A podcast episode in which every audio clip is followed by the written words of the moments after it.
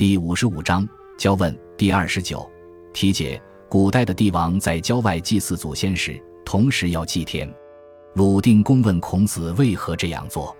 孔子认为世间万物都由上天所生，人又来源于其祖先，交祭就是报本反始，感谢上天和祖先。孔子在回答鲁定公关于交际的问题时，详细讲了天子交际的全部过程和礼仪、交际的地点、祭品等，讲解周代和鲁国的交际为什么不同，可见孔子对各种礼仪是多么熟悉和精通。定公问于孔子曰：“古之帝王必交四其祖以配天，何也？”孔子对曰：“万物本于天，人本乎祖，交之祭也。”大报本繁始也，故以配上帝。天垂象，圣人则之，交所以明天道也。公曰：寡人闻交而莫同，何也？孔子曰：交之祭也，迎长日之至也。大报天而主日，配以月，故周之始交，其月以日至，其日用上心。至于启折之月，则又其谷于上帝。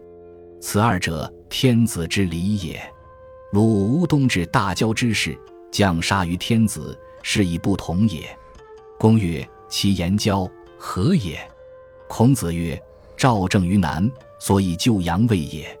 于交，故谓之交焉。曰：其生气何如？孔子曰：上帝之牛角简利，必在地三月。后继之牛为具，所以别是天神与人鬼也。生用心，上赤也；用毒，贵成也。扫地而祭，贵其志也。弃用桃袍，以象天地之性也。万物无可称之者，故因其自然之体也。公曰：天子之交，其礼仪可得闻乎？孔子对曰：臣闻天子补交，则受命于祖庙，而坐归于迷宫，尊祖亲考之意也。卜之日。王亲立于泽公，以听世命，受教谏之意也。既卜，献命库门之内，所以借百官也。将交，则供天子皮便以听报，市民言上也。交之日，丧者不敢哭，凶服者不敢入国门，四扫清路，行者必止。服命而民听，敬之至也。天子大求一个辅之，被滚向天。乘素车，贵其志也。其实有二流，龙章而设以日月，所以法天也。既至泰坛，王托求矣。浮滚以临凡柴，待免。早时有二流，则天数也。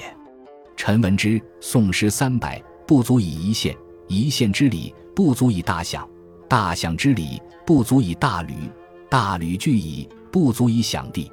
是以君子无敢轻易于礼者也。译文：鲁定公向孔子询问说：“古代帝王在郊外祭祖时，一定要祭祀上天，这是为什么呢？”孔子回答说：“万物都来源于天，人又来源于其祖先。交际就是规模盛大的报答上天和祖先的恩惠，反思自己根源的礼仪。所以祭祖时要配祭上帝，上天显示征兆，圣人就取法这些征兆。”举行交际就是为了显明天道。鲁定公说：“我听说郊外祭天的形式有所不同，为什么呢？”孔子回答说：“郊外祭天是迎接长日的到来，用盛大的祭祀来报答上天，而以日为主，配以月。所以周人开始祭天，其月是在冬至之月，其日是在上新之日。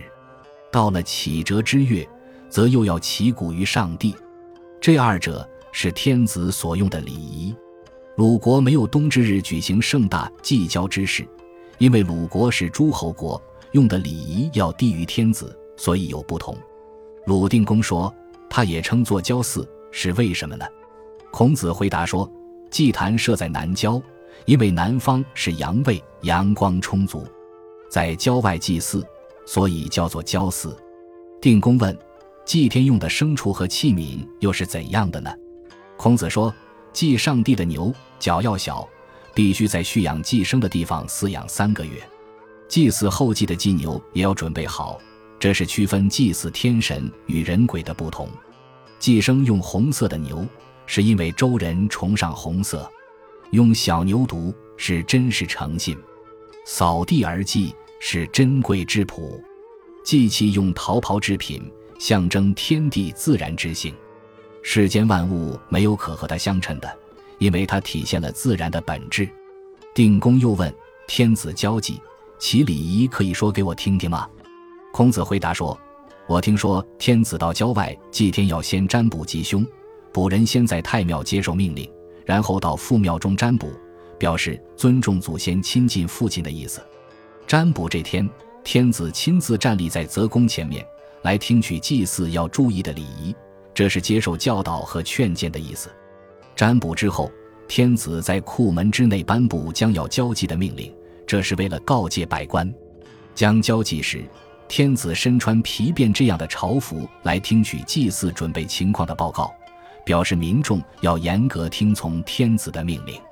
交际的日子，有丧事的人家不能哭，穿丧服的人不能入国门，郊外的道路都要打扫干净，行人禁止通行。这样不用下命令，民众就会听从。民众的恭敬已达到极点。天子穿着绣有黑白花纹的大裘，外面披着绣着日月星辰的龙袍，仿效上天。乘着没有彩绘的素车，种在他的质朴，打着有十二流的旗帜，上面有龙纹和日月的图案，表示效法上天。